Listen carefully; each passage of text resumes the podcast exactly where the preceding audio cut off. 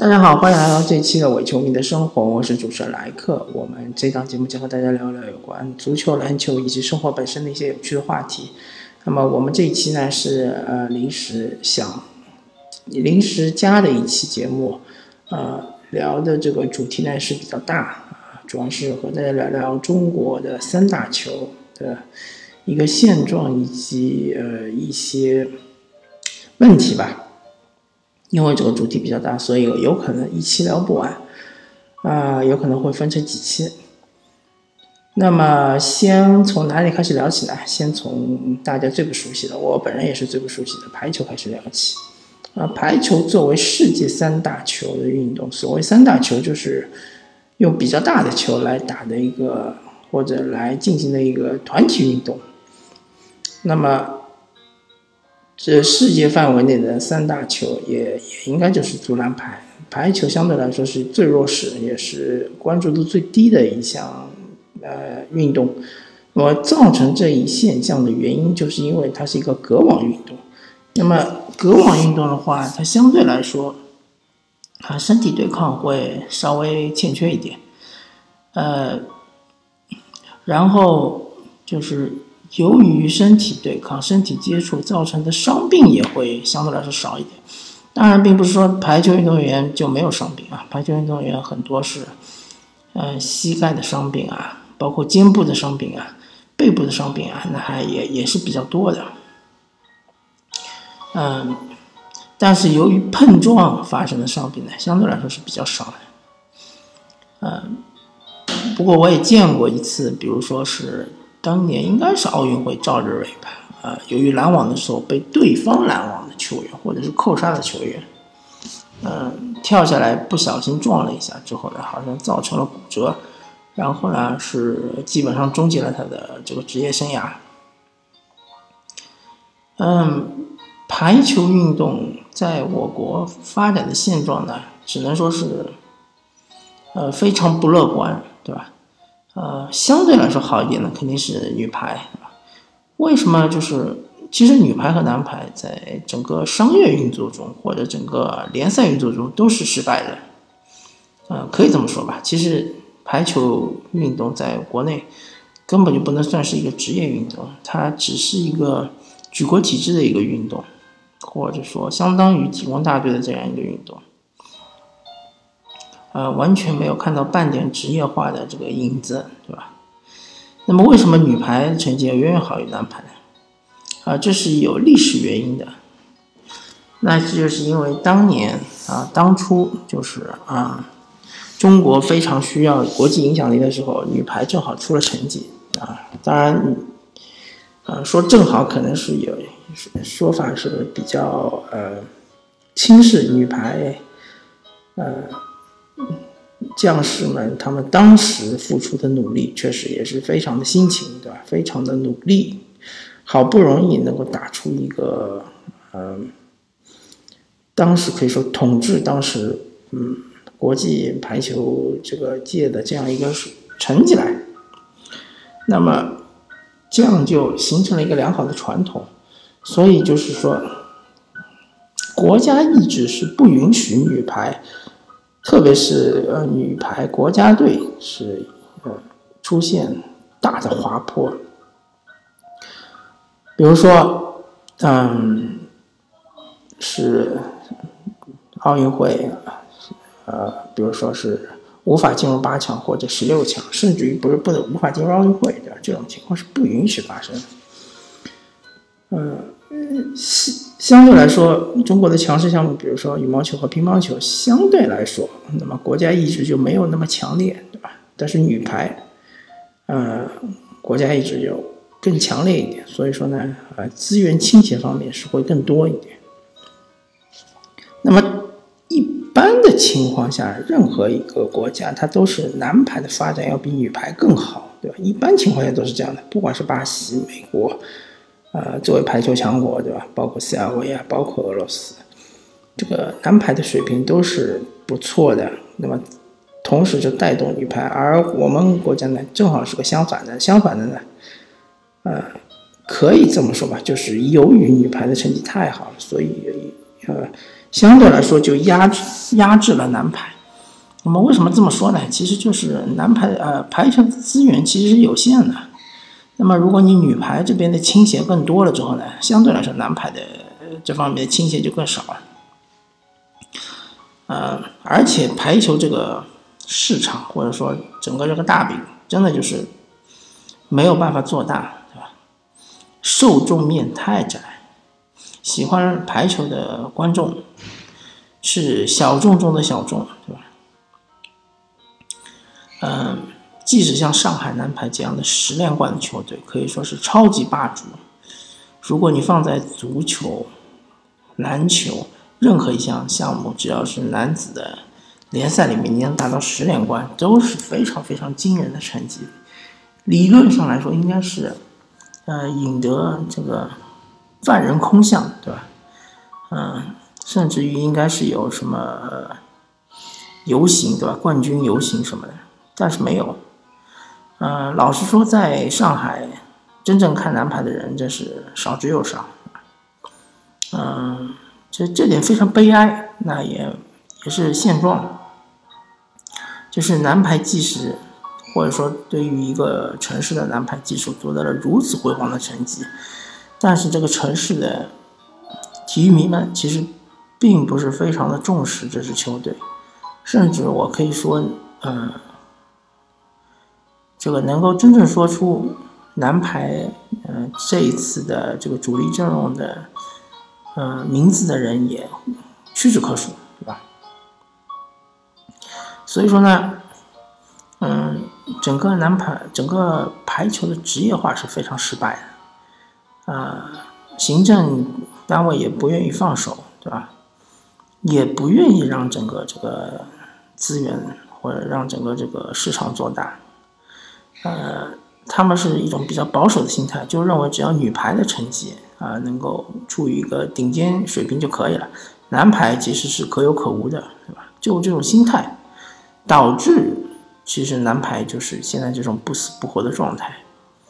嗯，男排现在在整个世界处于什么样的位置呢？那其实肯定是比男足要好一点，对吧？那是毫无疑问的，比男足稍好，但是也没有好到哪里去，对吧？属于是亚洲强队，但是，呃，奥运会想出现，呃，也很很困难，很困难，非常非常的困难，对吧？基本上没什么机会去和，呃，世界顶级的去，嗯，国家队进行抗衡，进行交手，而且真的有了机会了，参加什么，世界俱乐部杯啊，还是什么，就是相当于是，嗯。相当于大概是，嗯，网球的戴维斯杯吧，相当于网球戴维斯杯参加这个比赛的时候，啊，也是一击即溃，对吧？面对这个 A 组的球队，都都是非常快的脆败。嗯，所以这个现状呢就是这样子。女排呢是有行政干预，有行行政上面对于资源的倾斜，所以呢。女排还是能够稳稳的立在世界的呃列强之中，呃，再加上其实呃整个世界范围来说，女女排的职业化也好，或者说女排的整个世界上的重视程度也好，是远远不如男排的。所以说呢，啊，这种情况下呢，中国女排获得了整个呃国家意志的支持之后呢，确实是。嗯，呃，是一支非常强的强队，而且是嗯比较容易出成绩的。那么女排的情况其实和女足是有点像的，但是和女足非常不一样的地方是，女足它并没有一个优良的传统、辉煌的传统。女足有辉煌的过去，但不是传统，对吧？嗯，在女足刚刚兴起的那一段时间，或者说职业女足刚刚兴起的那段时间，中国女足是非常非常强的球队。呃，奥运会拿过亚军，世界杯拿过亚军，对吧？孙雯还拿过呃女足小姐，对吧？世界女足小姐，啊，那个时候中国的技术是处于领先地位的，呃，但是就是说女足它本身在世界上的推广也是遇到了阻力，在当时，但是现在不一样了，现在它的推广越来越顺利了，而且欧洲欧足联对于一支男足的俱乐部的要求就是必须要有女足，啊，这样的话，这个女足的联赛，呃，也就是搞得也不错，对吧？嗯，我不太清楚现在这个美国还有没有女足大联盟，但是职业呃女足的职业选手，他们现在不愁没有饭碗了，对吧？可以去。呃，一些职业度更高的联赛去参加比赛，比如说中国的王霜，对吧？去了呃法国巴黎圣日耳曼，对吧？嗯，其实女足和嗯男足呢，嗯，发展的思路应该是一样的，就是送更多的球员到国外去踢球，因为国内的联赛它并不是一个职业联赛，其实和排球联赛是一样的，女女足联赛。呃，女足超级联赛和呃女足的足协杯啊，好像好像是两个赛制，都不是职业联赛，都是伪职业联赛，都是嗯，可以说是体工大队联赛，而且没有什么观众，也没有什么。市场价值可以说毫无市场价值，赞助商也只是看在，嗯，这个政府的面子上，或者说是看在这个行业的协会的面子上，嗯，去赞助女足啊。但是有一个好的趋势，就是现在男足啊，中中超联赛、中甲联赛，嗯。之后，我觉得应该好推广到中乙联赛，就是职业的男男子足球联赛的任何一支职业球队，它应该有一支下属的女足联、女足球队，对吧？这就是和欧洲接轨。那这样做的话，其实对于女足联赛是一个很好的发展的契机，是大家可以就是呃，至少可以拿一点男足的经费的。边角料或者拿一点零头来投资女足，对吧？呃，女足比赛也可以很好看啊。当然，女足比赛对抗肯定是不够的，对吧？这节奏肯定也没有男足快，这是肯定的。但但是女足确实也可以，呃，踢出比较华丽的技术。嗯。那么我们来聊聊女篮。女篮相对来说成绩是三大球里面，嗯，我觉得应该是除了女排之外最好的呃成绩。女篮有有辉煌的过去，对吧？女篮曾经是郑海霞率领下拿到过奥运会银牌，对吧？曾经是美国队一人之上万人之呃一人之下万人之上这样的水平。啊，最近是逐渐逐渐的有所衰弱，那么，呃，但是最近五年又又开始有这个崛起的趋势。那么，女篮呢，它其实发展思路应该和男篮是一样的，它应该是有机会，应该是送更多的年轻的队员，对，越年轻越好，年轻队员去 WNBA 去锻炼去打拼，对吧？呃，但是女篮呢，它受制于行政系统的干扰、干预，或者说是利益分配的不均，对吧？呃，球员必须要参加所谓的全运会，对吧？啊，全运会最大，啊，嗯，所以不太容易放出去，放到国外去打。而且呢，呃，老实说，呃，能够在 WNBA。站稳脚跟的球员确实是极少数极少数。之前是有个苗丽杰，对吧，在 WNBA 打过。苗丽杰已经算是当时女篮最强的球员，对吧？最强的应该是打锋线的球员。那么现在女篮呢，呃，也有一批不错的苗子。呃，其实真正的如果说你不能直接进入 WNBA，你也可以去 NCAA 先打一打，对吧？同时呢，就学习学习，呃，边学习边打篮球，这样的话呢，又不耽误自己的学业，又又不耽误打篮球，这是一个很好的途径，对吧？嗯，